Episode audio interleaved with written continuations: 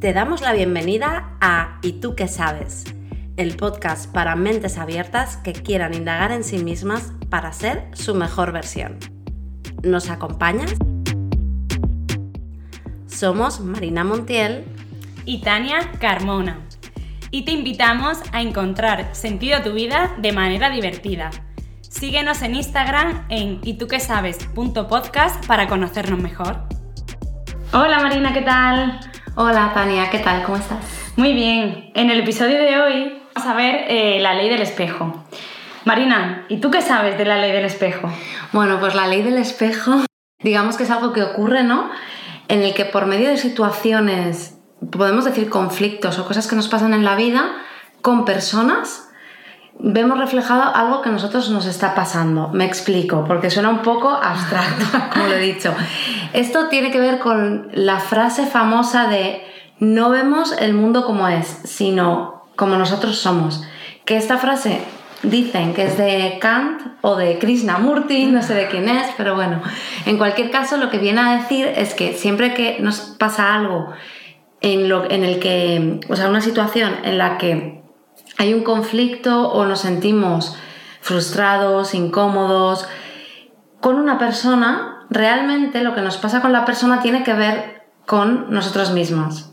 No sé si me puedes ayudar a explicarlo mejor.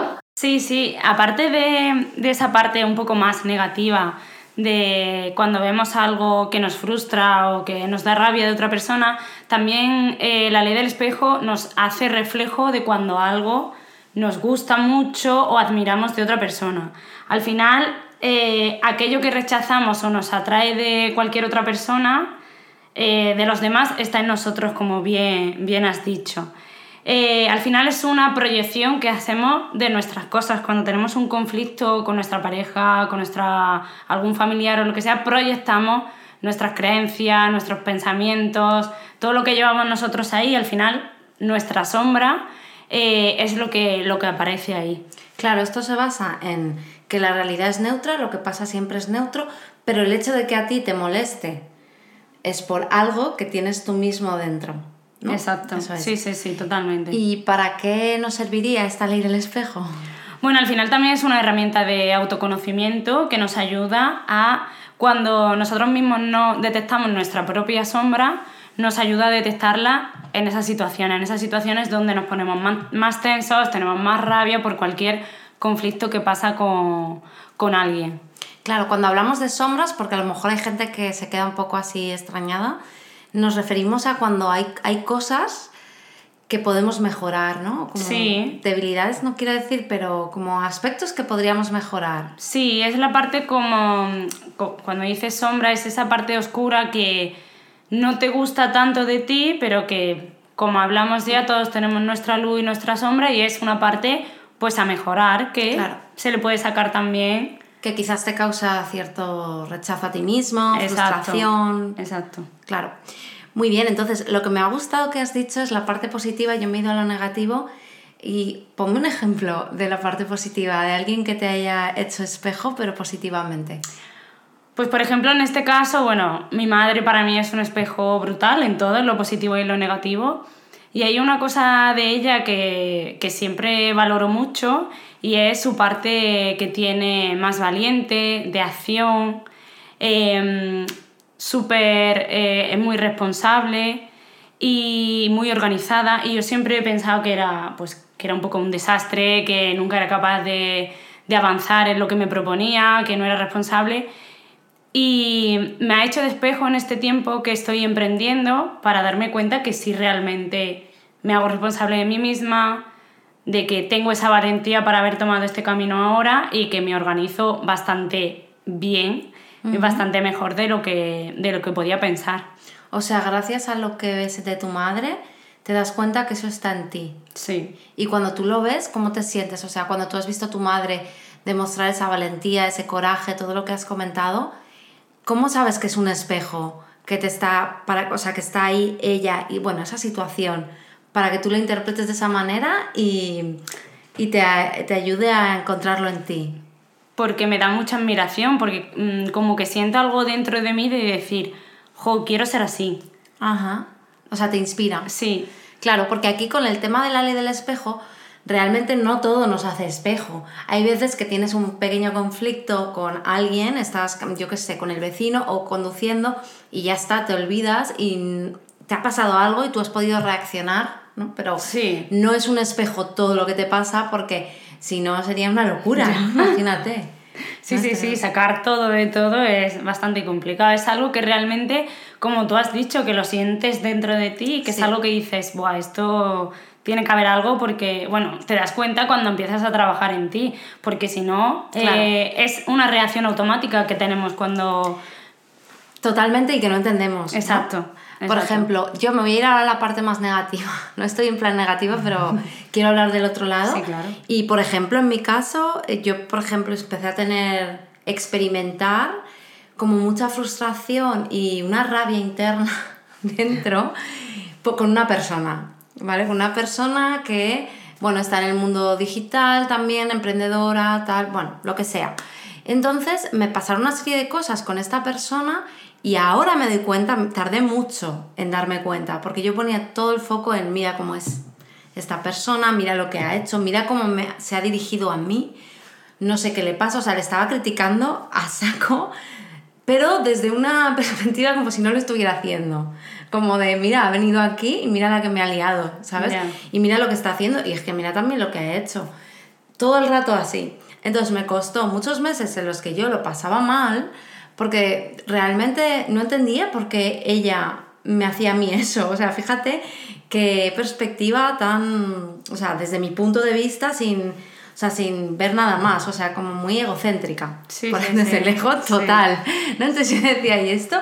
Y lo comentaba con gente, y encima la gente me daba la razón. Y era como, Claro. lo peor que puedes hacer es eso. Exacto, Claro, exacto. Y, y- pero es que encima no sé, bueno, me daban la razón. Y yo no conocía nada acerca de la ley del espejo. Y no me acuerdo con quién estuve que ya mm, me querían hacer contar la historia otra vez. Y yo ya, la historia lo que pasó, ¿vale? Y yo ya estaba como de esto, igual ya. Sin ganas, Sí, como digo, es que ¿para qué queréis que cuente esto si ya ha pasado y no saco nada de ahí, ¿no? Como ya es criticar por criticar, es algo, ya hemos hablado entre nosotros, no hace falta que todo el mundo se entere, no. Y entonces em, ya entré como en el tema de la ley del espejo, pero me costó un montón darme cuenta de que todo lo- mi malestar tenía que ver conmigo, por mis inseguridades, por cómo me sentía yo respecto a que esa persona, eh, pues eso, se presentara en mi vida y me hablase de esa manera y que, o sea, que no era, que la seguridad era, la inseguridad era mía, no era cosa de ella. Y me ha servido muchísimo el entenderlo. Yo creo que el primer punto es como aceptar, ¿no? Que, bueno, que eso está ahí. Sí. Porque es como, vale, tú tienes inseguridad, no pasa nada, acéptalo. Tienes inseguridad respecto a eso, o, o el- la emoción que tengas, o la sensación, lo que Sí, sea. el miedo, lo que, lo que surja. Sí. Y una vez lo aceptas, por mi parte, eso me ha hecho liberarme un montón. Ya solo aceptarlo, de Sí. eso es tuyo, no de la persona. Y ya, después de eso, no entrar ahí. Como a mí me ha servido, la verdad es que no sé cómo, porque no es tan fácil, quizás. No, Depende no es mucho. tan fácil. Claro, depende mucho. Pero creo que ha sido también entrenamiento de pasar muchas veces muchas cosas hasta que ya al final, a ver, mm, da igual lo que haga la otra persona, lo que importa es que yo me sienta bien. Tal cual. Sí, entonces yo por un lado diría eso, aceptación y en base a esa aceptación ya centrarte en ti, en... En trabajarlo y en trabajar Sí. esa parte. Sí, porque al final es un área de mejora eh, sentirte insegura porque a lo mejor no te sientes valiosa por tu trabajo, porque te comparas con otras personas y la comparación no sirve para nada en absoluto, que era un poco también mi problema. Yo me sentía a lo mejor invadida o un poco, no sé, em, no sé, no me sale la palabra, más que invadida, como si atacada. Atacada. Sí, es lo que pasa. Con la ley del espejo lo que pasa es que nos sentimos atacados. Claro, y hay que ver el Entonces- porqué, ¿no? Exacto. Y entonces reaccionamos. Claro. Y atacamos nosotros también. Eso es. Sí, pero me gustaría sacar dos cosas de, de lo que has dicho, que una de ellas es, quien juzga la imagen del espejo son los otros en, en ti. Es decir, em, me explico. A ver. Sí, cuando tú estás juzgando a alguien, en este caso a esta chica, lo que has hablado, todo eso que estaba juzgando al final es lo que está dentro de ti, o sea, te Total. estás viendo reflejado Total. totalmente en ahí, Sí. ahí. Y la otra parte es que con la queja lo que hacemos es romper el espejo en lugar de mirarnos a nosotros. Es decir, em, si nosotros Mm. nos centramos más en quejarnos y en decir, esta persona me está atacando, está invadiendo mi espacio, me está quitando clientes, eh, lo que queramos decir en el- la situación que nos encontremos. Es una falsa, cosas así. Exacto, estamos rompiendo ese espejo y no nos estamos centrando en lo que nosotros podemos hacer. Claro. Y como has dicho, lo primero y para mí el 50% es, o el 60%, aceptarlo. Y una vez que lo aceptas y ya sabes que está en ti y que la otra persona no tiene absolutamente nada que ver, sino que Claro. ha venido solo a darte Sí, sí. esa lección y a verte tú, es trabajarlo. Claro, es como dar las gracias. Yo al final incluso daba las gracias, porque claro, de estar pasándolo mal, pensando, comiéndome la cabeza por todo ese tema, ha pasado a aceptarlo y agradecer que esté en mi vida, porque gracias a eso lo he aprovechado para aprender y, y soy mejor persona en el sentido que tengo una, soy una mejor versión porque he trabajado más mi seguridad, la empatía también, el no juicio hacia ella, porque es que, o sea, lo que gracias a esa persona he avanzado es que es increíble. Claro, al final lo que te hace es mm, mejorar y sentirte con más tranquilidad y más Claro. paz, porque cada vez que tenemos una situación así, nos encontramos mal, Más nos da rabia. Exacto, Claro, a mí esa persona ya no me molesta. claro. O sea, ya, y además de hecho ya no me contacta, o sea, ya no hay ningún tipo de interacción y si lo hubiera, sé que como por mi parte ya está trabajado, Ya está, ha pasado. Sí, al final también, muchas veces lo decimos, la vida te va a ir poniendo esa misma situación hasta que no la veas. Total, Entonces, sí, sí. seguramente anteriormente hubieras tenido una, una situación parecida, pero hasta que no te das cuenta, la trabajas y la superas, o bueno, en este caso la aceptas, como hemos dicho, la vida te va a seguir poniendo Claro. ese problema de diferentes formas. totalmente. Y te lanzo una pregunta que se me ha ocurrido así espontánea. ¿Te parece que los haters están aquí para hacernos de espejo? Tú igual no tienes muchos. No, todavía no. Ya. Pero- Bueno, igual tenemos ya nosotros. Sí, igual En sí. conjunto, ¿verdad? Pero sí, sí, ¿Verdad? Sí, totalmente. Yo creo que al final es. A ver, si te molesta, es decir, el hater va a estar. Sí. Si a ti te molesta, te da rabia y es algo que te está dentro de ti, te está haciendo de espejo. Claro. Porque esa persona tendrá sus movidas también y, y es un problema suyo, pero si a ti te molesta ese problema ya se convierte en tuyo. Y Claro. es algo que, que nosotros tenemos dentro cuando esa persona nos ataca, si nosotros sacamos eh, nuestra sombra y atacamos también, eso es el ego. Y esa es que hay algo dentro de nosotros que hay que trabajar, hay que aceptar y, y ver. Cuéntame algún ejemplo que te haya pasado a ti. Pues mira, yo el tema de los haters lo he sufrido mucho. Bueno, lo he sufrido mucho no por cantidad, sino por cómo yo me tomaba las cosas. Sí que es verdad que por lo que hago, por si alguien no lo sabe, soy educadora visual y yo enseño cómo mejorar la visión sin gafas. Obviamente aquí habrá gente que estará flipando porque no la haya ido nunca en su vida, habrá gente que me conozcáis y por eso estéis aquí y ya lo, lo sabéis. Y claro, ¿qué pasa aquí? Que hay mucha gente que piensa que esto no es posible que te percibe como o bien un estafador o alguien que está intentando engañar a la gente, que es lo mismo al final. Sí. Y claro, entonces al principio cuando yo empecé a trabajar como educadora visual y a dar mi, cono- mi trabajo a conocer en los, bueno, en los medios, por así decirlo, en las redes, yo recuerdo la primera vez que alguien me cuestionó que esto fuera cierto y me puse fatal. O sea, porque yo era como, ¿pero qué estás diciendo? ¿Crees que soy una persona que engaña? Y empecé a sentirme muy mal y tuve que tener una conversación con esa persona intentando convencerlo. Ya, Que eso, solemos... sufrí mucho Sí. porque lo medio conseguí esa vez. El medio lo conseguí. Pero claro, yo me sentía muy ofendida de que pensaran que yo era una estafadora. Entonces eso fue como la primera vez, pero que yo me lo tomé como de, bueno, mira, lo he conseguido, aunque he sufrido un montón.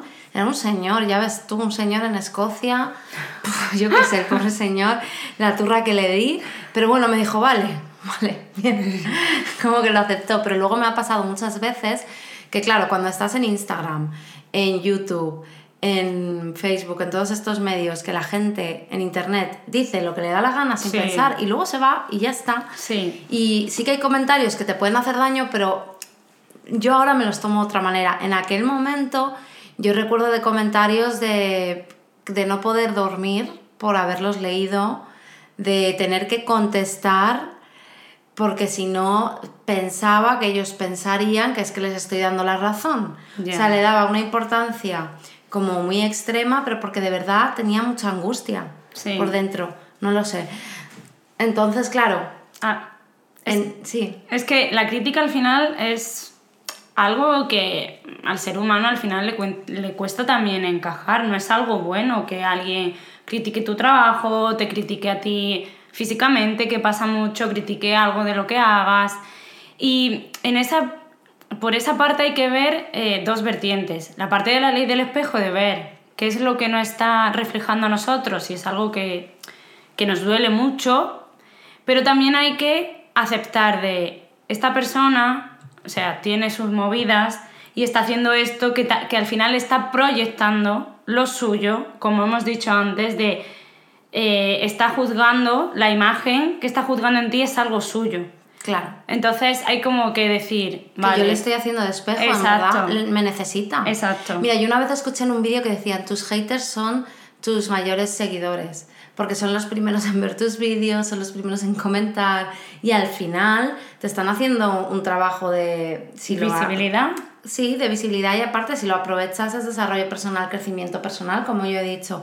Entonces, yo así como para zanjar este tema de, los haters y cómo yo lo superé, pues fue mucho entendiendo por qué me sentaba mal a mí, que también ahí sí que me ayudó el enneagrama, que ya hemos hablado de ello, entendiendo por qué las críticas me sentaban tan mal y entendiendo también que, esa persona me diga eso no cambia nada en mi vida. O sea, es, yo sigo siendo la misma y haga lo que haga, al final te van a criticar. Sí. Porque yo lo que ponía mucho el foco en es que yo no hago eso. Decía yo, es que yo no voy a un vídeo de algo que no me interesa y pongo que lo que sea.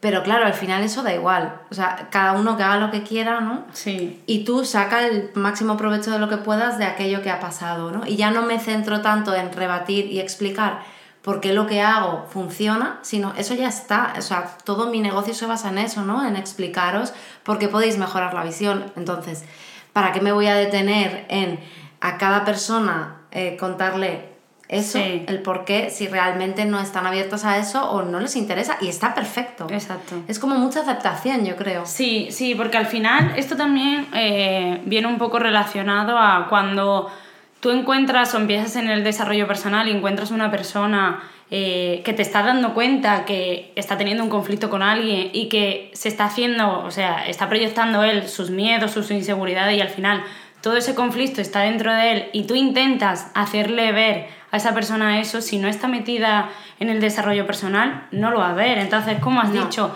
no tiene la mente abierta y por mucho que tú se lo expliques, si no quiere entenderlo, no lo va a entender. Claro. Entonces. Y va a entrar en la crítica, ¿no? Exacto. y en el ataque continuo y al final, pues a ti te desgasta porque tampoco eh, es cuestión de entrar ahí. Si, o sea, es mejor aceptarlo. No se trata tampoco de pasar del tema, sino acepto que va a haber gente que no lo entienda. Y aún así pasa. O sea, a mí me sigue pasando, pero es que. Y a ver, no me encanta. Mira, claro. mira alguien que no me encanta, pero no me lo tomo de la misma manera, para nada. Ya no me afectan en mi día. Ya es como una cosa anecdótica y sigo para adelante. Es como de bien, bueno, está bien, si es que. Está bien, sí. Sí, me pone en mi sitio también. Sí. Sí, o sea que está muy bien. Bueno, cuéntame si hay algún espejito más, espejito, espejito que quieras comentar, alguien o algo que te acuerdes. Suele pasar sobre todo con amistades, con eh, familia, pareja, porque al final es con quien más convives, pero obviamente puede pasar como a mí me ha pasado en el trabajo o con una relación como más superficial.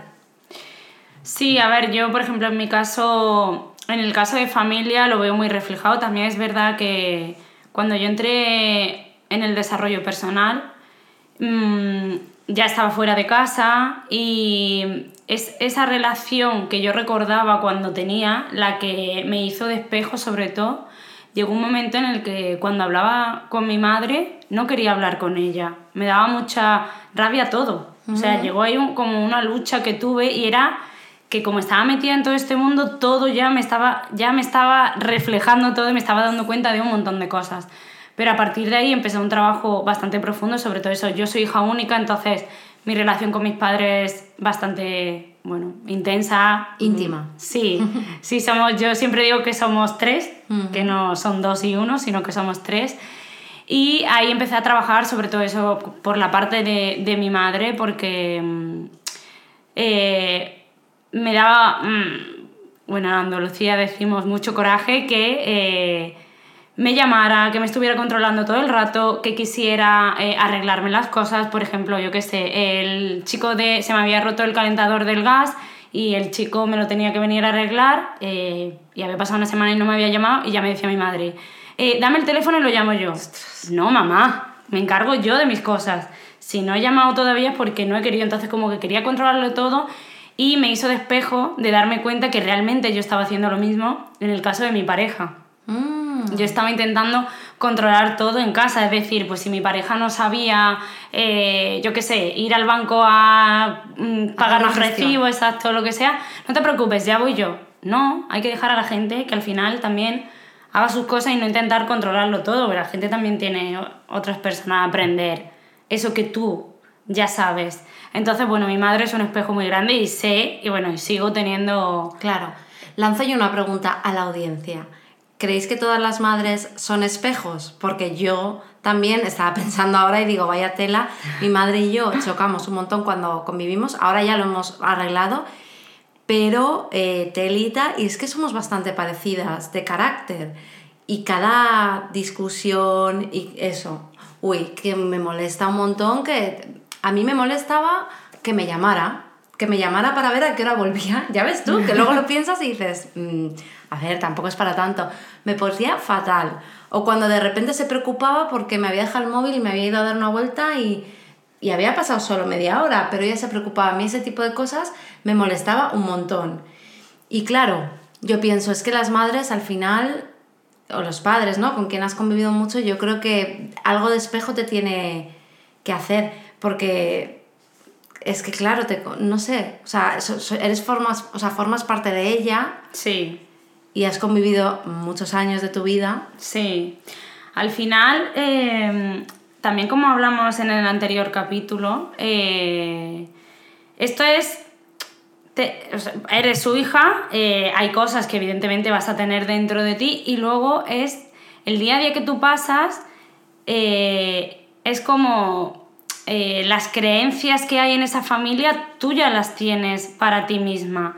Yo, por ejemplo, este fin de semana pasado que he tenido un viaje con mis padres, hemos tenido mm, bastante conversaciones de este estilo, de desarrollo personal y todo, y me ha contado mi madre eh, su- cosas de su infancia que vas descubriendo de antepasados, de que esto viene De mucho tiempo. de mucho tiempo atrás. Exacto, es un patrón Claro. que ha ido pasando y que ahí, en ese caso, entiendes más. Hmm.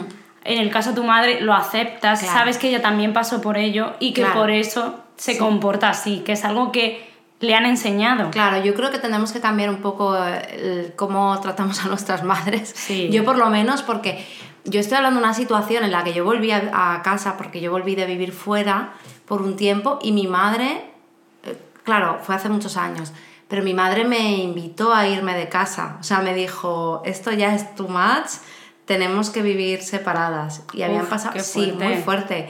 Y habían pasado, pero es que discutíamos mucho. Yo estaba muy enrabietada con ella. Era como, deja de controlarme, déjame en paz.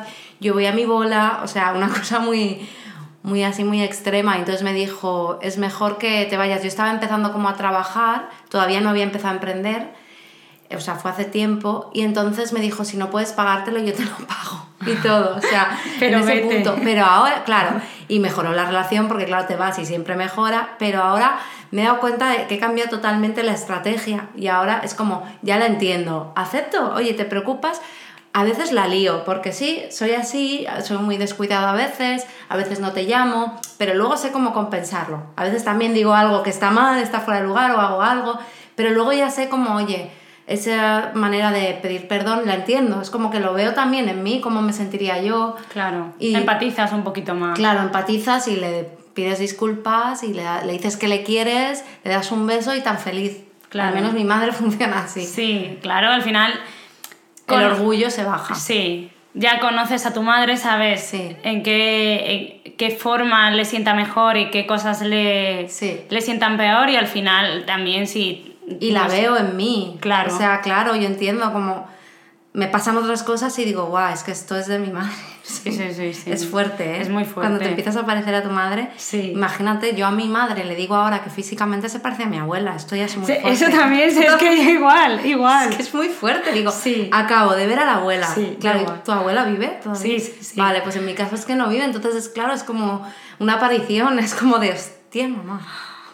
No, no, no, la, la mía sí y cada vez digo, mamá, te pareces más a la abuela, es que eres... Es muy fuerte. sí. Eres, vamos, una copia de ella, digo, la ves a ella, pues cuando vaya, porque muchas veces al final yo creo que todos sa- sabemos lo mismo. Mi madre también se queja de su madre Claro. en muchas cosas y digo, mamá, es que tú eres igual, no te das cuenta, pero te está haciendo de espejo, es que tú eres igual. Claro. Y esto va de generación en generación y no sé el por qué, pero casi siempre o se centra más en las madres o nosotros lo vemos más así, porque yo en el caso de mi padre sí que hay cosas que me puedan reflejar, pero siempre todo se dirige más a, a la madre. No lo sé. Yo en mi caso es que he pasado más tiempo con mi madre, pero yo creo que se, eh, basará en con quién hayas pasado más tiempo. Pienso, ¿eh? Más convivencia. En mi caso es que yo he convivido sobre todo con mi madre porque mis padres están separados. Entonces, claro, no es lo mismo. O Sí, sea, no- pero en mi caso no, no ha sido así. Y además, como te digo, nosotros somos tres y mis padres están siempre juntos. Mm. Y yo cuando estoy, estoy con ellos. Sí, sí. Entonces, no sé. no Deberíamos llamar a este capítulo Madres. Pues sí. La verdad que sí. Bueno, sí, cuéntame alguna herramienta, algo que podemos hacer para aprovechar la ley del espejo cuando nos pasa algo. Yo, por ejemplo, digo, vale, me pasa algo que estoy mm, súper rabiosa, en plan crazy, parar, respirar, yo creo que es como lo primero, ¿no? Como, vale, aceptar lo que ha pasado y ver qué puedo sacar de ahí, o sea, qué puedo encontrar en mí que me haya hecho sentir así más que la situación en sí, ¿no? Sí. Más que centrarme en la otra persona y en, mira, es que me ha dicho X o ha hecho esto otro, sino centrarme más en, vale, me siento así. ¿Cómo me siento? A mí me gusta mucho el sentir, ¿no? El conectar con eso. ¿Qué pienso acerca de esto? Y ahora, ¿cómo puedo? Pues aceptarlo y mejorarlo, entre comillas. Sí, esa es una forma que a mí es la que más me gusta porque al final sale de las situaciones que vives. Y luego otra es eh, pensar en tres personas donde hay alguna de ellas que admires algo mucho de ella, otra que algo te dé mucha rabia y la otra igual, algo que quieras sacar pues de o que te dé mucha rabia o que admires mucho, que te dé envidia, que es una cosa que... Envidia es fuerte. Sí, ¿eh? sí, sí. Vale, entonces eh, vamos a recapitular. Tarea que os lanzamos para que hagáis y es buscar a tres personas, una que admires, otra que te dé rabia y la otra que te produzca otra emoción. Sí, envidia, por ejemplo, que es algo que a lo mejor detectan más. Y a partir de ahí, detectar qué es lo que te da mucha rabia, qué es lo que tienes envidia de ella y qué es lo que admiras y empezar a trabajar eso porque eso está dentro de ti, que ya es la parte más de sentir, ver en qué situaciones, ver cómo te pasa. Y otra cosa que a mí también me ha servido y que hemos dicho antes es el tema de la queja. Cuando te quejas de algo mucho, hay que trabajarlo, porque hay algo también, hay algo detrás. Vale, habrá que ver cómo lo trabajamos en el próximo Sí. o en otro capítulo. Sí, sí, sí. Muy bien. Pues nada, yo creo que por hoy ya hemos hablado largo y Sí. tendido sobre el tema de la ley del espejo. Sí. Sí. Y, y bueno, os animamos a que nos sigáis en Instagram, en arroba y tú que sabes punto podcast. Sí. Y que nos sigáis por favor en, en las plataformas de podcast, en Apple Podcast, Spotify, que le, dais- que le deis a seguir, porque nos ayuda muchísimo y que lo compartáis si creéis que a alguien le pueda interesar. Así que sin más, nos despedimos. Sí. Muchas gracias. Hasta luego. Adiós.